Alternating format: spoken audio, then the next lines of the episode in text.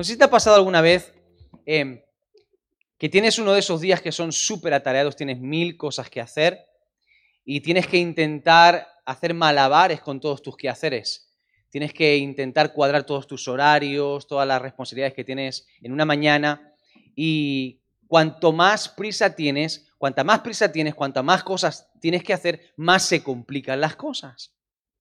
De pronto decides coger tu coche para ir a, hacer lo que tengas que hacer y todos los días, habitualmente a esa hora, pillas tu coche y no hay ningún problema, pero ese día que tienes tantas cosas que hacer, encuentras un atasco. Y toda la gente lenta conduciendo se conspira contra ti para ese día exactamente ponerse delante de ti. Los accidentes pasan ese día. Si hay obras en la carretera cuando hacen obras, el día que más prisa tienes. Y eso pasa y a veces uno siente que está perdiendo el tiempo. Cuando sientes que tienes prisa, que tienes muchas cosas que hacer y que no puedes ir con la celeridad que te gustaría, uno siente que está perdiendo el tiempo. ¿Te ha pasado también de decir, bueno, voy a, estoy súper ocupado, voy a darme un saltito al supermercado a comprar aunque sea una barra de pan o un paquete de azúcar, no voy a hacer una gran compra, voy y tardo tres minutos. Y vas pensando que vas a tardar tres minutos y realmente tardas tres minutos en comprar aquello que tienes que comprar, pero cuando llegas a la fila para pagar, te encuentras que la persona que está delante parece que es la primera vez que hay un supermercado. Y todo, y te, pasa a ti, todo te pasa a ti. La persona tiene que pagar 50, 60 euros la cuenta y decide pagar en moneditas de dos céntimos y va una por una las moneditas. O siempre cogen un producto y la cajera o el cajero no tiene el código, tiene que esperarse y llamar a la compañera, por favor, espérate que me falta el código. Y tú sientes como que estás ahí, yo vine para dos minutos y se alarga el tiempo y se alarga y se alarga. Sientes que estás perdiendo el tiempo. ¿Te ha pasado alguna vez? ¿Te ha pasado estar trabajando y haciendo un trabajo a ordenador que te está costando la misma vida hacerlo? Y te has esforzado un montón y estás midiendo cada palabra y tienes ya un montón de páginas escritas. Y de pronto estás frente a la pantalla del ordenador y hace... Y desaparece. Y tú dices, si no he tocado nada, no he tocado nada. Y llamas a alguien que esté, ven por favor, que no sé qué he tocado, pero no lo encuentro. Y, y desaparece. O se te queda bloqueado el ordenador y tú le estás dando a guardar al botón y el botón no funciona, no van las teclas, no va el ratón. Y tú sientes como un frío recorre todo tu cuerpo, ganas de vomitar, angustia, todos los males te vienen encima. Porque sientes que te costó la misma vida. Y en cuestión de segundos sientes que has perdido el tiempo. ¿Alguna vez has sentido que has perdido el tiempo? ¿Sí o no? ¿Verdad? Esta mañana quiero hablarte de la importancia que hay en saber aprovechar el tiempo. Acompáñame a Efesios capítulo 5, Efesios capítulo 5. Y esta es una carta que el apóstol Pablo escribe a la iglesia en Éfeso. No era algo agradable ser cristiano en la ciudad de Éfeso. Éfeso era una ciudad muy complicada. Mucha idolatría, ocultismo, valores morales súper contrarios a los principios de la palabra de Dios. Así que no era fácil ser cristiano en, en Éfeso. Y la iglesia en Éfeso estaba viviendo un momento complicado, un momento difícil, un tiempo malo. Y Pablo decide escribir esta carta y casi al final de la carta, él escribe estas palabras que las encontramos en el capítulo 5, vamos a leer en el verso 15, y dice así. Mirad pues con diligencia cómo andéis. Diga conmigo, diligencia. No como necios, sino como sabios, aprovechando bien el tiempo, porque los días son malos. Por tanto, no seáis insensatos, sino entendidos de cuál sea la voluntad del Señor. No os embriaguéis con vino, en lo cual hay disolución. Antes bien, sed llenos del Espíritu hablando entre vosotros con salmos. Diga conmigo, hablando. Con himnos y cánticos espirituales, cantando. Diga conmigo, cantando. Y alabando al Señor en vuestros corazones, dando siempre gracias por todo al Dios y Padre en el nombre de nuestro Señor Jesucristo. Amén. El apóstol Pablo está diciendo que los días son malos Y por lo tanto, si los días son malos, es importante saber cómo aprovechar el tiempo que tenemos.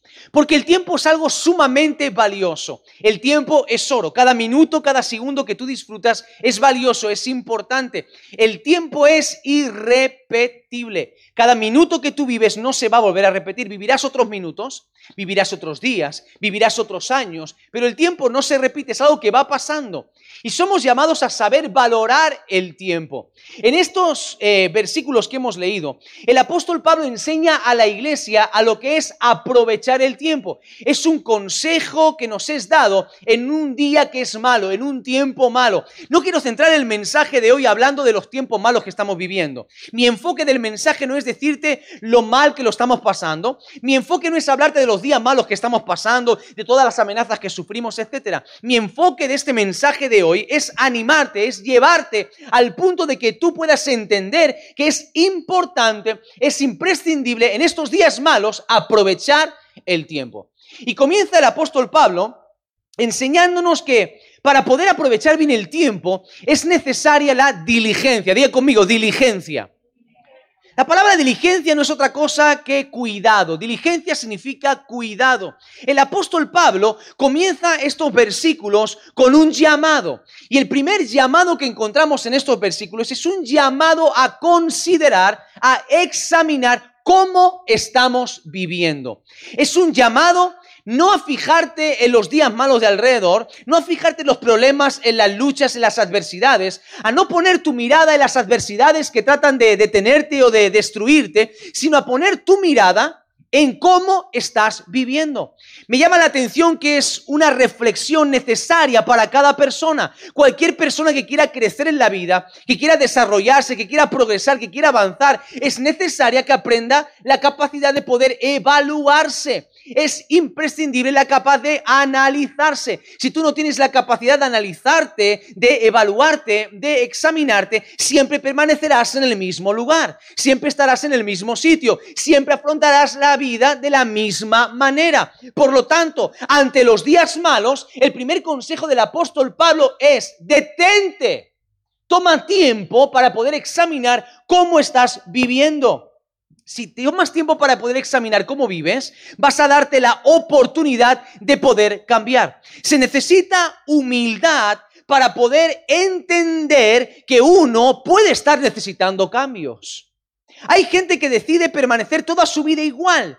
Deciden hacer las cosas de la misma manera, actuar siempre de la misma forma, pensar siempre de la misma manera. No tienen capacidad de análisis, no tienen capacidad de reflexión, de examen personal y por lo tanto nunca van a poder mejorar, nunca van a poder avanzar, nunca van a poder crecer. Así que el primer consejo de Pablo es que nos detengamos y que podamos examinar nuestra manera de andar en estos días malos. El segundo consejo que encuentro dentro de este punto de diligencia es que hay un llamado de Pablo a analizar cómo andamos, pero con diligencia, es decir, con cuidado.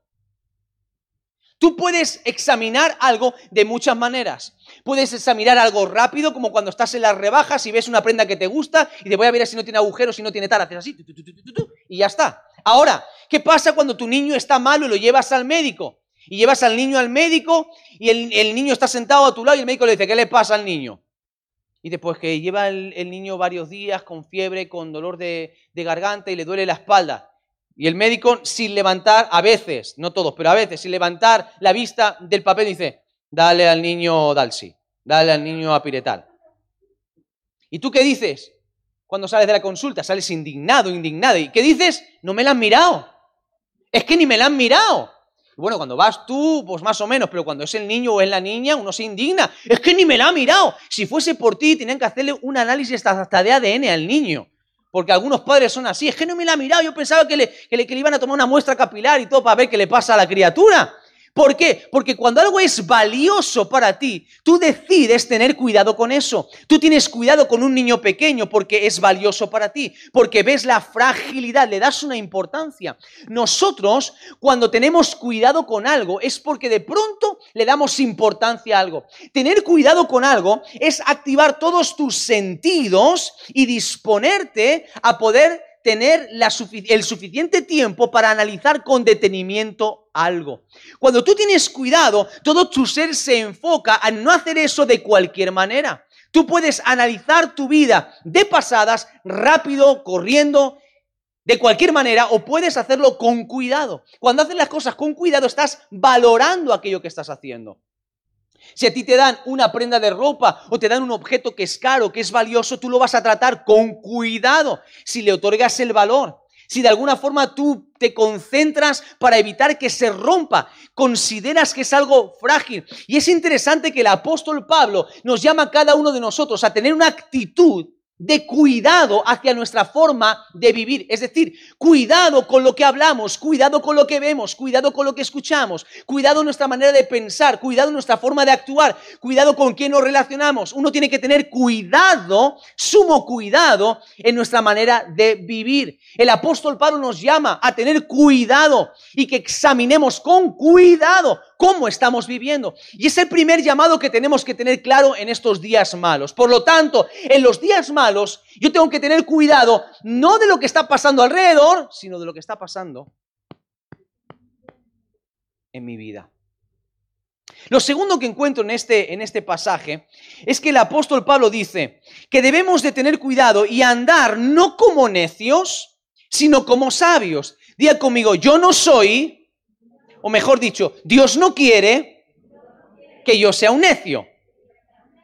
Dios quiere que yo sea sabio. Vale, ahora intenta convencer a que tienes a tu lado. Dile, no seas un necio, sé un sabio. ¿Qué es un necio? Somos llamados a ser sabios y no necios. ¿Qué es la necedad? Un necio es una persona ignorante, carente de sabiduría, falto de inteligencia y de razón. Es una persona terca y es una persona porfiada. Un necio, a la luz de la palabra de Dios, según la Biblia, un necio es una persona que desatiende el consejo, una persona que no se deja guiar, una persona que solamente se guía por su propia opinión, por sus propios pensamientos, una persona que no se somete a dirección, una persona que de alguna forma se maneja en la vida según su propio criterio, vive conforme a lo que cree, vive conforme a lo que siente. Incluso en muchas ocasiones, aunque esté equivocado, su punto de vista siempre lo atribuye a Dios. O dicho de otra manera, es el típico que te dice que todo lo que hace es porque Dios le habla. Y aunque tú estés viendo claramente que se la va a pegar y que se va a quedar sin la parte superior de su mandíbula, te dice que Dios le ha hablado. Son necios. Un necio sería el equivalente en nuestro castellano clásico y actual, un cabezón. Un cabezón es una persona que tiene una responsabilidad y la desatiende. Es una persona que tiene un deber y no presta atención a ese deber. Y la Biblia enseña claramente y nos advierte claramente acerca del peligro de caminar en necedad. La necedad puede hacer que no sepamos entender los tiempos que nos tocan vivir. Un necio escucha que los días son malos, pero sigue viviendo igual. Un necio escucha que Cristo viene pronto, pero no se prepara para eso. Un necio escucha que hay una amenaza contra él y no se prepara ni se protege contra esa amenaza. Un necio no atiende el consejo, no escucha el consejo. Y no hay nada más peligroso que la necedad. Porque la necedad te va a sacar fuera, te va a desviar de lo que es el plan de Dios, de lo que es el propósito de Dios. La necedad te desvía del plan perfecto de Dios sobre tu vida. La necedad, según la Biblia, es no obedecer el consejo de Dios, es ignorarlo. No se trata de no escuchar el consejo, es no obedecer el consejo. Un necio puede oír consejos, pero no los va a obedecer. Un necio puede oír dirección, pero no la va a aplicar a su vida. El necio puede escuchar un consejo, pero no ponerlo en práctica. Y es un peligro caminar en necedad. Jeremías capítulo 4, versículo 22, Dios está hablando a su pueblo y fíjate lo que dice. Dice, mi pueblo es necio, no me conoce. Ahora sigo leyendo el versículo. Recuerda que para un hebreo, según la Biblia, el verbo conocer es algo más profundo que el conocimiento de la gnosis del intelecto. Cuando hablamos de conocer, hablamos de un conocimiento integral, cuerpo, alma y espíritu. Y hablamos de un conocimiento físico basado también en una experiencia que abarca todos los ámbitos de la vida. Por eso es que la palabra del Señor nos dice, conoció Adán a su esposa Eva y dio a luz. No hace falta que traduzca ni, ni ¿verdad? ¿Se entiende, verdad que sí? ¿Eh? Entonces, pero hablamos de una experiencia que va más allá de lo físico, por eso una relación entre un hombre y una mujer va más allá de lo físico. Dice la palabra, cuando un hombre se une a una mujer, ambos son una sola carne. No es que se fusionan en un solo cuerpo de carne, es que se produce un vínculo espiritual y en el alma. Hay vínculos entre las dos personas. Se produce un conocimiento que es integral. Y fíjate lo que dice el Señor. Mi pueblo sabe de mí, pero no me conoce. Tiene el conocimiento, pero no tiene la experiencia. No hay una profundidad, no hay una intimidad. mi pueblo es necio. Y sigue diciendo, no me conoce, son hijos torpes, no son inteligentes. Y ahora, astutos para hacer lo malo, pero no para hacer el bien. Y esto me pegó fuerte. Cuando uno es necio, un necio puede tener recursos. Un necio puede tener talentos. Un necio puede tener dones. Un necio puede tener llamado. Pero cuando es necio, todo eso lo usará de manera desenfocada. Por eso dice Dios, astutos para hacer lo malo, pero no son astutos para hacer lo bueno. Cuando tú eres necio, estás desenfocado del propósito perfecto de Dios para tu vida. Por lo tanto, en este tiempo que estamos viviendo, en estos días malos, si eres necio, estás desaprovechando tu tiempo. Y hay mucha gente necia desaprovechando su tiempo. Que no es que no tengan, es que lo que tienen lo están enfocando de manera incorrecta. La Biblia también dice que el necio niega la existencia de Dios. Salmo 53, 1 dice, el necio en su corazón no hay Dios. Proverbios capítulo 5, versículo 23, dice, habla del final de aquel que es necio, el que es necio y no atiende el consejo, aquel que es necio y no atiende dirección, ni busca ser guiado ni nada. Dice, morirá el necio por la falta de instrucción y por su mucha necedad perecerá la falta de consejo, caminar en necedad en, este, en esta vida nos conduce a perecer, nos conduce a morir. Proverbios 12, capítulo 12, versículo 15 dice, el camino del necio es recto en sus propios ojos, mas el que escucha consejos es sabio. Y Dios nos llama en este tiempo a ser necios o a ser sabios. Dios nos llama en este tiempo a ser sabios, no necios. Por lo tanto, el sabio escucha el consejo, el necio desatiende el consejo. Proverbios 28, 26 dice, el que confía en su propio corazón es un necio, pero el que anda con sabiduría será librado. Quiero hacerte en esta mañana una pregunta incómoda. Bastante incómoda. Pero no quiero que me la respondas ni que te ofendas. Así que trata de ponerme unos ojos diferentes si puedes. Quiero hacerte una pregunta incómoda y no hace falta que me la respondas, pero quiero que te la respondas para ti mismo. ¿Cuándo fue la última vez que te sentaste a pedir un consejo?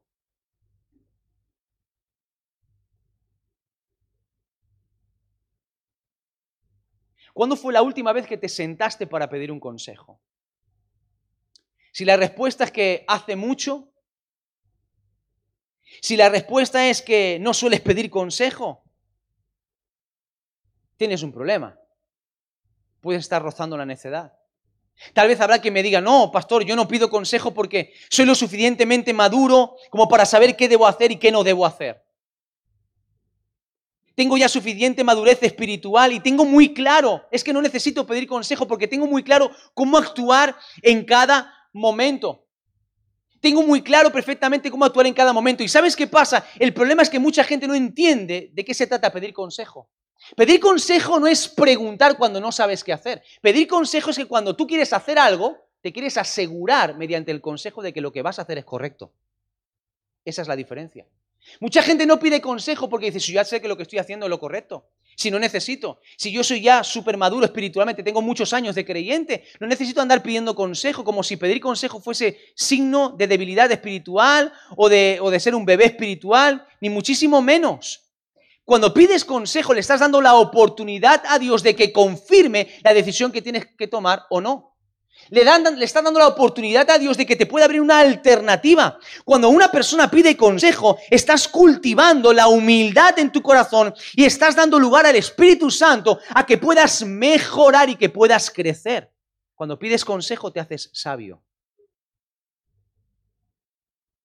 Por eso hay personas, hay cristianos, líderes, no líderes, creyentes de años, que piensan que cuantos más años llevan en la iglesia, cuanto más años llevo en la iglesia, más maduro soy. Mentira, incorrecto, no es cierto. Lo que te hace maduro no es la cantidad de años que llevas en la iglesia, es tu sabiduría, tu nivel de obediencia es lo que te hace maduro.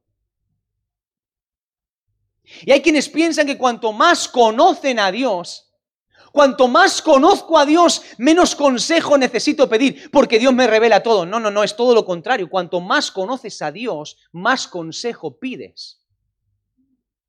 Porque cuanto más conoces a Dios, más temor de Dios desarrollas y por lo tanto más te cuidas a la hora de tomar decisiones. Es todo lo contrario. Es todo lo contrario. Hablaba con una persona una vez que me decía, no hace mucho, precisamente esto. Yo no necesito pedir consejo porque me considero bastante maduro y no necesito, cuando necesito algo, le pido a Dios y ya está, no necesito pedir consejo a nadie. Y yo le dije a esta persona, pues ya tu madurez es mucho mayor que la mía, porque yo como pastor necesito pedir mucho consejo. Y esta persona me dijo, claro, tú tienes más responsabilidad que yo, normal que necesites más consejo. ¿Cómo te lo comes? Cuanto más conoces a Dios, más temor de Dios desarrollas.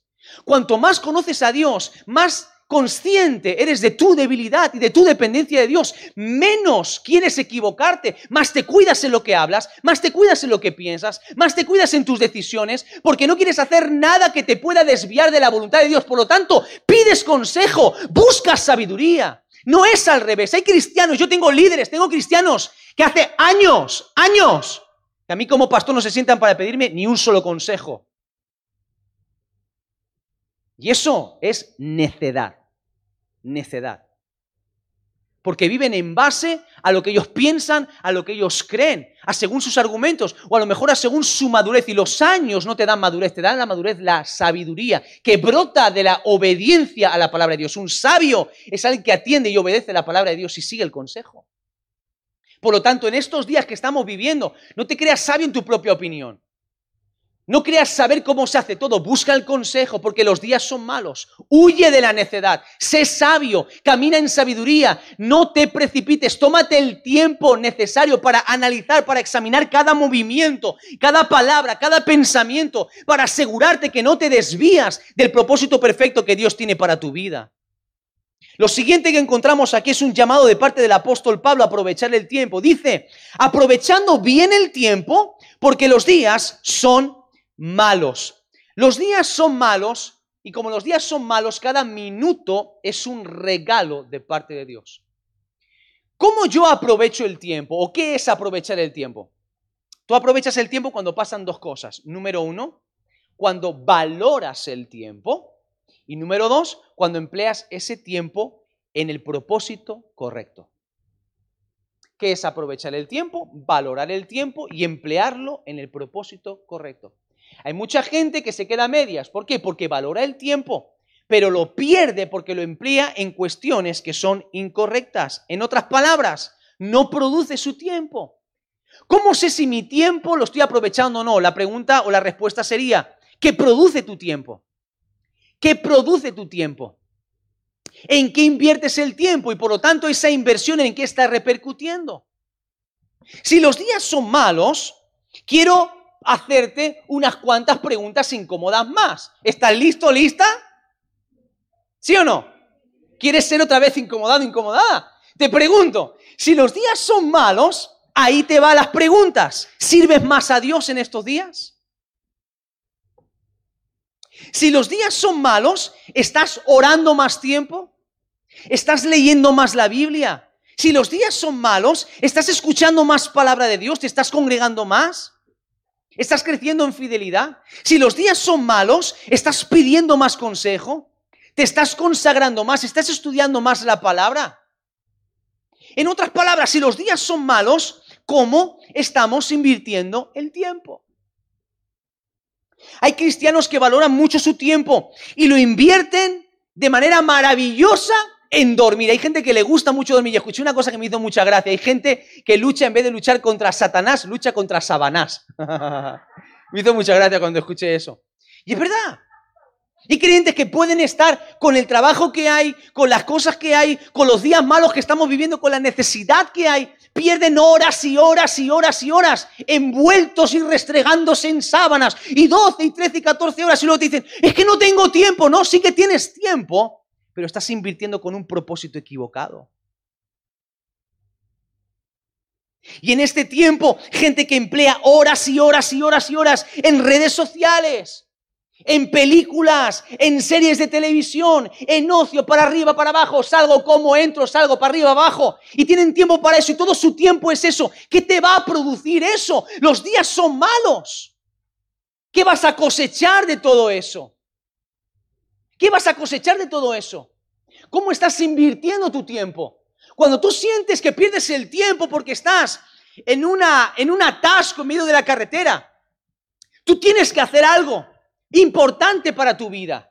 Tienes que hacer algo, pero te están robando el tiempo porque hay una serie de coches que están delante, hay un accidente, lo que sea, tú sientes que los minutos están pasando demasiado rápido. ¿Por qué? Sientes que tu tiempo no está produciendo, por lo tanto lo estás perdiendo. Pero cuando tú estás haciendo y usando tu tiempo en algo que es de provecho, eso que tú estás invirtiendo te va a dar fruto. Por lo tanto, somos llamados como iglesia en este tiempo a aprovechar el tiempo. Como iglesia, a aprovechar el tiempo, a no perder el tiempo. Los días son malos, sí, ya sabemos que son malos los días. Todo lo que está pasando, bueno, ¿qué estamos haciendo al respecto? ¿Cómo estamos invirtiendo el tiempo al respecto? Hay gente que aplaude el hecho que tengamos menos cultos. No lo entiendo. No lo entiendo. No lo entiendo. Necedad. Necedad. Sabemos los días que estamos viviendo. Sabemos las dificultades que estamos pasando. Dios nos llama a que seamos sabios. Que sepamos invertir el tiempo. Porque cada minuto no va a volver. No va a volver. Y lo escuchamos. Y lo sabemos, pero no lo aplicamos. Y escuchamos consejo y dirección y palabra y no la ponemos por obra.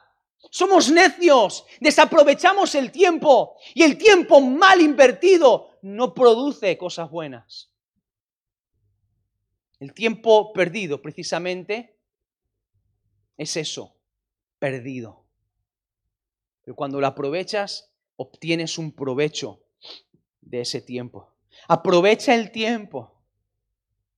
Aprovecha para congregarte porque los días son malos. No sabemos cuánto tiempo podremos congregarnos con libertad. Aprovecha para leer la Biblia porque no sabes cuánto tiempo permanecerá este libro sin ser prohibido. Aprovecha para orar porque esta sociedad pretende sobreactivarnos cada vez más y quitarnos tiempo para orar. Aprovecha para aprender a escuchar la voz de Dios, porque cada vez hay más voces que se levantan para traer confusión. Aprovecha para pedir consejo, porque aún hay gente que puede darte consejos. Aprovecha para servir, porque aún tienes una iglesia donde puedes hacerlo. Aprovecha para compartir el Evangelio, porque aún hay gente que lo necesita y por ahora no te meten en la cárcel en este país por hacerlo. Aprovecha el tiempo.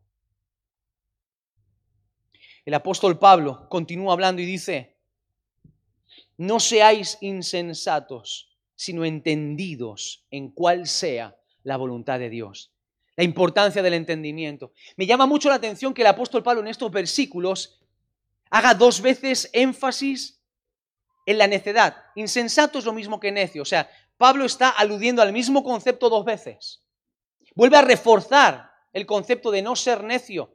Y dice, no seáis insensatos, no seáis necios, sino entendidos en cuál sea la voluntad de Dios. ¿Cómo yo puedo hacer lo correcto? ¿Cómo puedo invertir bien mi tiempo sabiendo cuál es la voluntad de Dios? Cuando conoces la voluntad de Dios y te enfocas en la voluntad de Dios, entonces estás aprovechando el tiempo. ¿Cuál es la voluntad de Dios para mi vida en este tiempo? ¿Te lo has preguntado? ¿Cuál es la voluntad de Dios para mi vida en este momento que estamos viviendo. Pregúntate, ¿es la voluntad de Dios que yo esté haciendo lo que estoy haciendo? ¿Es la voluntad de Dios que esté implicado al nivel que estoy implicado? ¿Es la voluntad de Dios que invierta el tiempo que invierto? ¿Es la voluntad de Dios que esté actuando como estoy actuando? ¿Que esté pensando como estoy pensando? ¿Es la voluntad de Dios que tome las decisiones que estoy tomando, que estoy por tomar? ¿Es la voluntad de Dios el uso que le estoy dando a mi tiempo? Es la voluntad de Dios. Dios lo aprueba. Está en el plan de Dios. ¿Cuál es la voluntad de Dios para mí dentro de la iglesia? ¿Cuál es la voluntad de Dios para mi familia? No se trata de lo que yo quiero, se trata de lo que Dios quiere. Aprovechar bien el tiempo es lograr identificar qué es lo que Dios quiere. ¿Cuál es la voluntad de Dios? Y cuando tú tienes eso identificado, entonces puedes aprovechar bien el tiempo. Entonces no pierdes tu tiempo, porque cuando caminas desenfocado, desenfocada, estás perdiendo tu tiempo. Pero cuando conoces la voluntad de Dios para tu vida, para tu realidad, para cada circunstancia que estás viviendo, te mueves en ella, la buscas, la persigues. Por eso hablábamos del consejo. ¿Cómo yo sé la voluntad de Dios? Busca consejo, busca dirección, pelea por sabiduría. Cuando tú lo conoces, cuando tú lo sabes, entonces estás aprovechando el tiempo. Juan capítulo 4 nos relata un momento extraordinario en la vida de Jesús, cuando está enseñando y está predicando a las multitudes que le siguen. Y en medio de ese momento donde él está predicando, que ya sabemos que era desde la mañana hasta la noche, por todos lados, por todos lugares, Jesús pasaba todo el día con la gente. En un momento determinado, uno de sus discípulos se le acerca y le dices que no es normal que todavía no hayas comido, no te han ido a, buscar un, un de comida, no te han ido a... Tendrías que comer algo, para lo que estás haciendo. Descansa un poquito, come un poco. Y Jesús responde en el capítulo 4 del Evangelio de Juan, versículos 34 y 35, Jesús responde, mi comida es que haga la voluntad del que me envió y acabe su obra. ¿No decís vosotros, aún faltan cuatro meses para la siega? He aquí os digo, alzad vuestros ojos y mirad los campos porque ya están blancos para la siega. Varias cosas importantes aquí. A Jesús le ofrecen comer en un momento en el que Él está cumpliendo su vocación, su llamado de compartir las buenas acerca del reino. Y le ofrecen comer. No está mal que coma. No está mal. Que uno va a decir ahora, bueno, pues ah, ni, comer podemos. No, sí que puedes comer. Así que si cuando llegues a tu casa y te pida tu esposo, tu esposa, y la comida no le digas, tu comida es hacer la voluntad del que te envió. No le digas eso. Estamos hablando de que de pronto a Jesús le viene una distracción. Una distracción que trata de desviarle de la voluntad del Padre que Él ha abrazado sobre su vida. Y fíjate, es interesante porque para entender las palabras de Jesús, en, el primer versículo, tú tienes que leer todos los dos versículos por completo para poder entender el contexto de lo que Jesús está diciendo. Porque si te quedas solamente con la primera parte, mi comida es hacer la voluntad del que me vio, y te quedas ahí y dices, jolines, Jesús ni comía, Jesús sí que comía. Y de hecho le criticaban por comer y por quién, con quién comía también. Pero cuando lees un poquito más adelante te das cuenta del enfoque de Jesús. Y Jesús le dice a sus discípulos, ¿por qué los discípulos, voy a plantearlo de otra manera, ¿por qué los discípulos le hacen esa pregunta o ese llamado a Jesús? Simple, porque los discípulos pensaban que faltaba todavía cuatro meses para la siega. En otras palabras, los discípulos no entendían los tiempos. Y Jesús dice, ¿no decís vosotros que faltan cuatro meses para la siega? Yo os digo, alzad vuestros ojos y mirad porque los campos están blancos para la siega. En otras palabras, para vosotros no es el tiempo, pero yo que estoy centrado en la voluntad del Padre, entiendo que ahora es mejor momento que nunca para poder extender el mensaje de esperanza. Cuando tú estás enfocado en la voluntad de Dios, ya haya virus, ya haya pandemia, ya haya crisis, a cualquier situación, tú entiendes que los campos están blancos para la siega. Y esta palabra viene de parte de Dios para tu vida, para mi vida como iglesia, para que entendamos que no tenemos que seguir esperando, que no podemos distraernos ni perder el tiempo. Los, los campos están blancos para la siega en Sevilla y en España.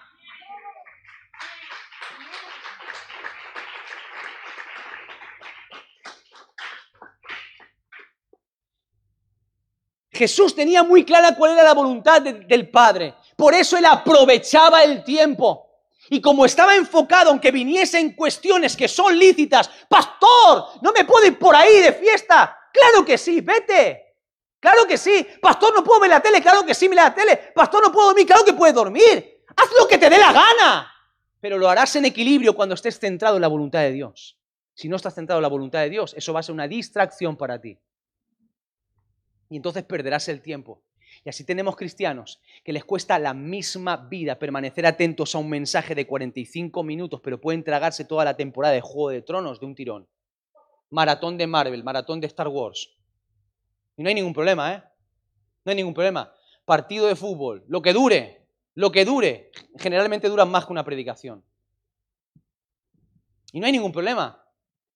Cristianos que no tienen el tiempo de servir, no les pidas que vengan un poquito antes. No les pidan que un día libre por la tarde vengan a limpiar o hacer algo. No, no, porque no tienen el tiempo, pero sí que tienen tiempo para otras muchas cosas. ¿Está mal? No, no está mal hacer esas otras muchas cosas. Pero si no tienes clara cuál es la voluntad de Dios para tu vida, eso será una distracción para ti. Por eso Jesús dijo, no, no, no, yo sé en qué momento estoy. Y ahora, yo estoy segando. Y no tengo tiempo de pararme a comer, estoy segando. Estoy cosechando ahora. Es tiempo de cosecha. Yo sé cuál es mi responsabilidad ahora. No tengo tiempo de pararme con otras tonterías que me están haciendo perder el tiempo. Si me paro a comerme ese bocadillo, Pedro, Andrés, Juan, tal vez cinco o seis personas se marchen sin escuchar el mensaje de esperanza. ¿Cómo entendemos esto? Con lo que sigue diciendo el apóstol Pablo. Por eso el apóstol Pablo sigue diciendo más adelante, no os embriaguéis con vino, en lo cual hay disolución. Antes bien, sed llenos del Espíritu. No os embriaguéis con vino. Y me llama mucho la atención que el apóstol Pablo utilice esta ilustración o esta imagen. No es que de pronto esté diciendo a todos nosotros que somos unos borrachos, no. Hace alusión a lo que, al efecto del vino. El vino es algo que se toma en fiestas, en celebraciones, en, momentos de ocio, en el contexto del texto, en momentos de ocio. Y habla de la persona que queda embriagada o borracha por causa del vino. Una persona que se emborracha pierde su identidad. Hace cosas que no son propias de la identidad que tienen. Su carácter es alterado, sus acciones son alteradas. Piensa de manera diferente, habla cosas que no tiene que hablar en todos los sentidos. El vino te desenfoca, te distrae y te altera completamente. Y el apóstol Pablo, a todo esto de los malos tiempos que estamos viviendo, está diciendo, no, es tiempo de andar emborrachándose con vino. No es tiempo de andar embriagándose ni emborrachándose con redes sociales, emborrachándose con jueguecitos para arriba y para abajo. No es tiempo de andar emborrachándose con otras cosas, o con pleitos, o con peleas, o con discusiones, o perdiendo el tiempo. Es tiempo de ser lleno del Espíritu Santo. No es momento para perder el tiempo. Porque lo que no puede ser es que en estos días malos la iglesia pierda su identidad por andar emborrachándose con otras cosas que alteran la identidad que Dios le ha dado a la iglesia. La distracción. La distracción te distrae del tiempo de ciega, de tu responsabilidad de poder cosechar de poder cosechar lo que Dios tiene para tu vida. Dice el apóstol Pablo, sed llenos del Espíritu Santo. ¿Para qué? Para hablar y para cantar salmos, cantos, himnos espirituales. Este mundo necesita escuchar hablar la palabra de Dios. Este mundo necesita escuchar cantar la palabra de Dios. Lo que transforma es la palabra de Dios, no es otra cosa. Lo que cambia es la palabra de Dios. La iglesia tiene que cantar la palabra de Dios. Tiene que hablar la palabra de Dios. Y solamente la iglesia habla y canta la palabra de Dios cuando la iglesia es llena del Espíritu Santo. De lo que tú te alimentas es lo que tú vas a producir. Estoy siendo tentado a contar algo que vi ayer en un documental, pero no lo voy a hacer. Pero de lo que tú te alimentas, eso es lo que tú produces. Entonces pregúntate, ¿de qué manera estás invirtiendo tu tiempo? ¿Cómo inviertes tus horas? ¿Cómo haces o qué haces? Y de ahí entonces vas a obtener el resultado de lo que tú vas a producir en este tiempo en el que estamos viviendo. Si los días son malos, si los días son difíciles, si nos toca vivir esta realidad, mi pregunta es, ¿de qué estamos siendo llenos? ¿De qué nos estamos llenando? ¿De qué llenas tu tiempo y por lo tanto de qué llenas tu corazón? ¿De qué llenas tu mente? ¿De qué llenas tus expectativas? ¿De qué? El apóstol Pablo dice, sed llenos del Espíritu Santo. Y entonces hablarás cantos, salmos, hablarás palabra de Dios.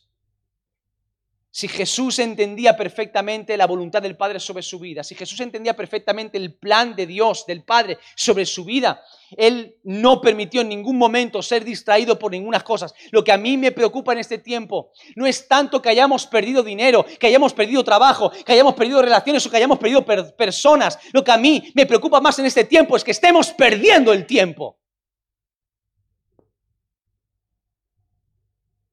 Porque el dinero lo puedes recuperar. Personas, si conocían al Señor, te las encontrarás en la gloria. Trabajos, lo material. Pero, ¿y el tiempo? Los días que estamos viviendo no estamos para perder el tiempo. No estamos para perder el tiempo.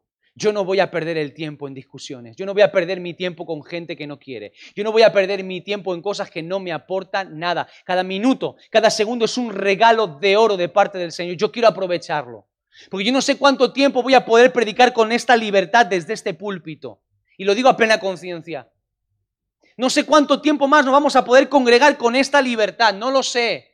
No sé con cuánto tiempo más contamos para tener la Biblia y poderla regalar y poderla distribuir de manera gratuita, no lo sé. No sé cuántos años de vida nos quedan en este mundo. Yo quiero aprovechar todos y cada uno de los minutos que Dios me regala. No estamos para perder el tiempo. ¿Por qué? Porque Dios no me dijo guiar. Si hay pandemia, no hay pandemia. Los campos están blancos para la siega. Cuanto más oscura es la noche, más brilla la luz. Y algunos cristianos no entienden esto. No puedo brillar porque está muy oscuro. No puedo hacer porque no tengo. Hay cuantos problemas. Pero si precisamente para este contexto es que Dios te ha levantado. Para este contexto es que Dios te está preparando. En este contexto es que no tenemos que perder el tiempo en otras cosas ni en distracciones que no te aportarán nada.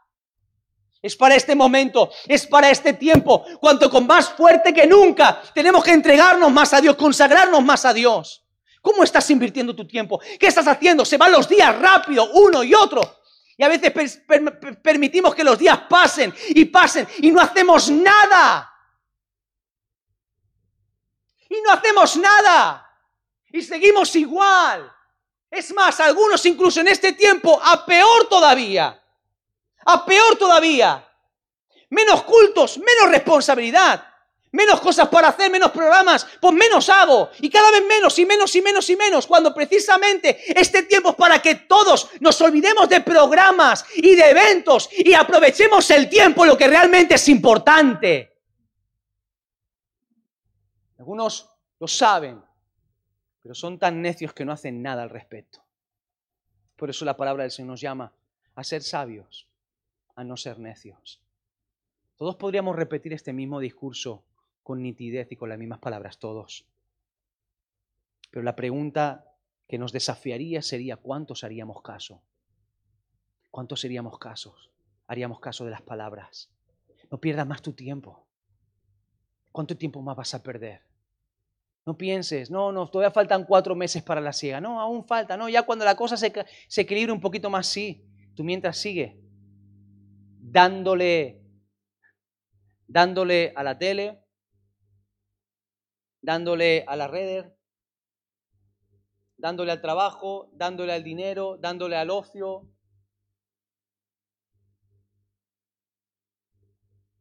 Mientras que los campos están listos para la siega. Dios te ha regalado cada minuto que tú disfrutas en este planeta para que lo aproveches bien. Y si algo quiere hacer el enemigo a su iglesia en este tiempo, precisamente, es distraernos y que perdamos nuestro tiempo. Que perdamos nuestro tiempo. El apóstol Pablo dijo, mirad con diligencia, pon cuidado a cómo estás andando, pon cuidado, toma el, el tiempo necesario con cuidado para detenerte, toma el tiempo necesario para pararte y analizar ¿Cómo estoy actuando? ¿Qué estoy haciendo el lunes? ¿Qué estoy haciendo el martes? ¿Qué estoy haciendo el miércoles? ¿Qué hago el jueves? ¿Qué hago el viernes? ¿Qué hago en mi tiempo libre? ¿Qué estoy haciendo para Dios? ¿Cuánto tiempo estoy orando? ¿Cuánto tiempo estoy leyendo la palabra? ¿Estoy estudiando? ¿Me estoy consagrando más? ¿Cómo es mi vida espiritual? ¿Busco más consejo? ¿Me implico más? ¿Escucho más la palabra de Dios? ¿Estoy aprendiendo a distinguir la voz? Hazte todas esas preguntas. Toma el tiempo. nadie tiene que analizarte tu vida. ¿eh? El apóstol Pablo no dice en este versículo, id y ved, que os analicen, que os hagan un diagnóstico. No, no, no, no, no. Porque el diagnóstico que vale es el que te haces tú mismo. Ese es el que vale. El diagnóstico que vale es el que, el que uno se hace, que uno se conoce y uno sabe la realidad de lo que hay. Ya está.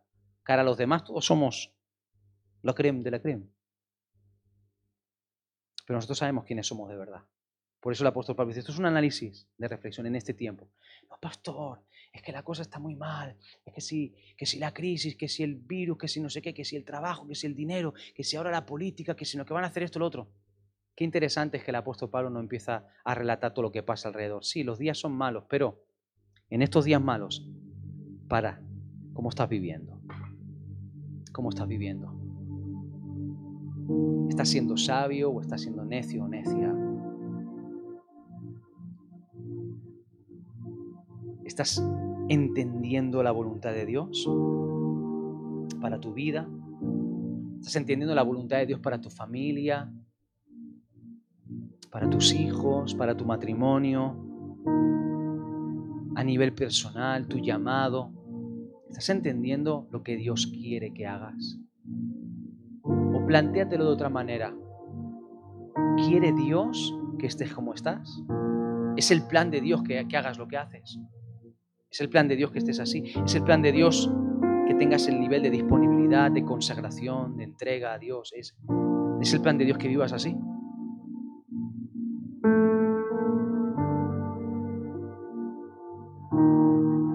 Jesús dijo, mi comida es hacer la voluntad del que me envió. Yo sé el tiempo que estoy viviendo.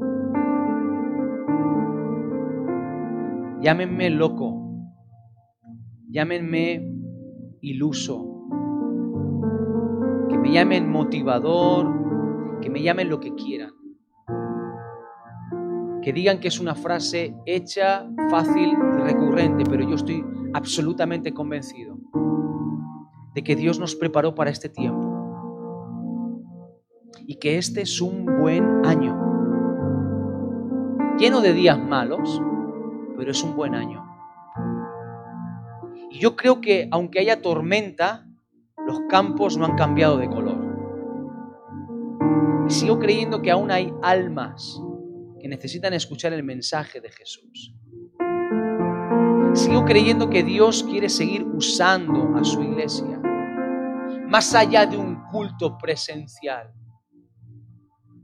No, no, no, no, no, aproveches que ahora tenemos solamente un culto el domingo al que puedes asistir o tres y que entre semana no tienes nada para relajarte y, malgastar tu tiempo en otras cosas. Porque tal vez Dios te está dando ese tiempo para que lo inviertas bien, para que seas iglesia durante esas horas.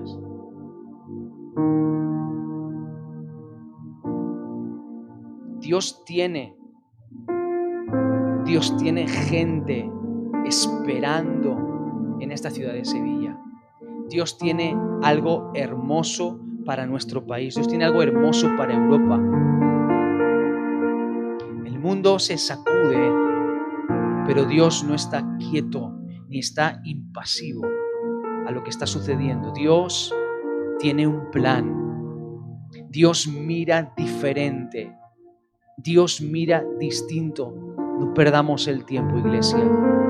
Hijo de Dios, hija de Dios, no pierdas el tiempo. No pierdas tu tiempo, tu tiempo vale mucho.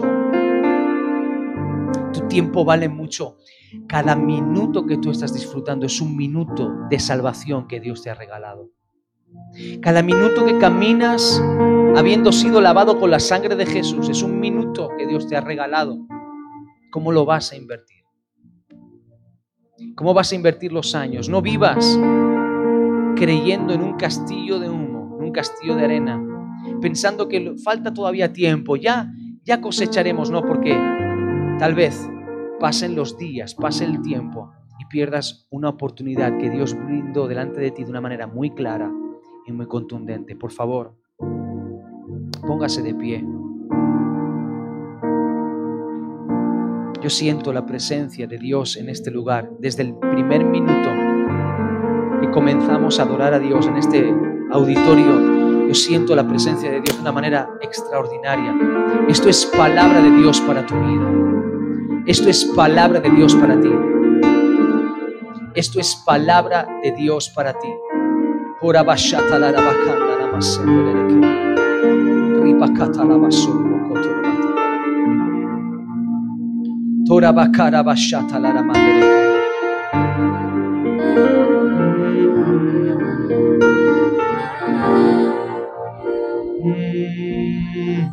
Levanta tus manos y dile, Señor, lléname de tu espíritu. Lléname de tu espíritu. Yo quiero ser en este tiempo lleno de tu espíritu. En este tiempo quiero ser lleno de tu espíritu. Lleno de tu espíritu. Lléname de tu espíritu, lléname, lléname de tu espíritu, lléname de tu espíritu, lléname, lléname, lléname. Y hablaré cantos, espirituales, hablaré salmos, hablaré himnos, hablaré y cantaré lo espiritual en los días malos. De mi boca saldrá lo espiritual. De mis manos brotarán acciones espirituales. De mi mente brotarán pensamientos espirituales. Lléname, lléname, lléname, lléname, lléname, lléname. Vamos. Abre tus labios, hombre de Dios, mujer de Dios. Abre tus labios y dile, lléname, Espíritu Santo. Yo te necesito. Yo quiero aprovechar mis días. Yo quiero aprovechar el tiempo.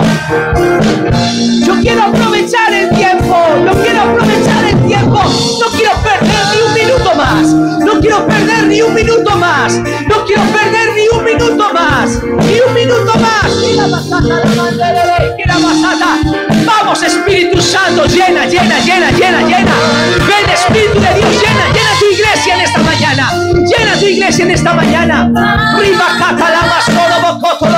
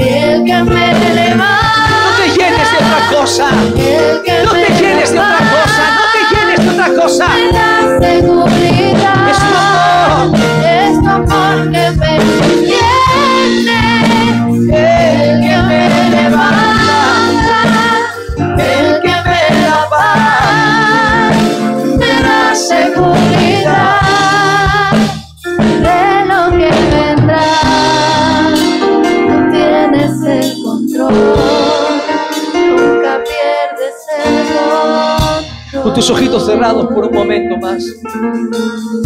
Solamente Dios es capaz de aportarnos seguridad en los días malos.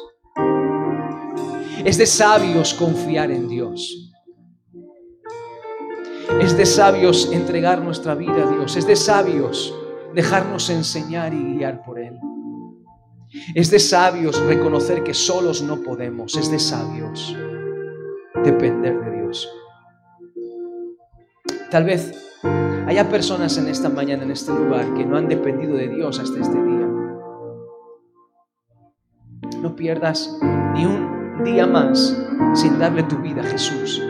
Necesitas a Dios en tu vida. Le necesitas. Oh, sí, le necesitas. Él es más grande y más maravilloso de lo que tú puedes imaginar.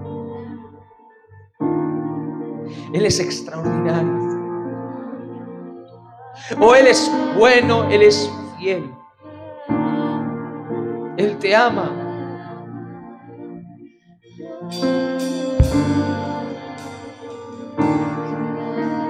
Y Él no te va a dejar morir en el día malo. Él te ama, Él te ama. Y tal vez te preguntas, ¿qué tiene Dios conmigo? ¿Qué querrá Dios con mi vida? Te animo a que puedas descubrirlo junto a Él. Dios te conoce antes de que tú nacieses. Él es el creador de todo lo que puedes ver con tus ojos y de todo lo que no puedes ver. Él es creador de todo lo que el hombre conoce y de todo lo que el hombre no conoce. Él es más grande de lo que tú jamás encontrarás en el universo. Y ese Dios quiere tener relación contigo y ser tu Padre. Él te ama. Y aun cuando hayas vivido de espaldas a Él y te hayas equivocado, Él está con los brazos abiertos en esta mañana para darte su perdón y para enseñarte cómo aprovechar el tiempo. Porque los días son malos. Si tú le quieres dar tu vida a Dios en esta mañana y quieres caminar de la mano de Dios en esta mañana, quiero que hagas algo muy sencillo, muy simple. Y por favor, no permitas que la vergüenza en esta mañana te paralice. Porque yo te puedo garantizar que cada minuto que tú has invertido en esta mañana, en este auditorio, no has perdido el tiempo. Está bien aprovechado, bien aprovechado, bien aprovechado.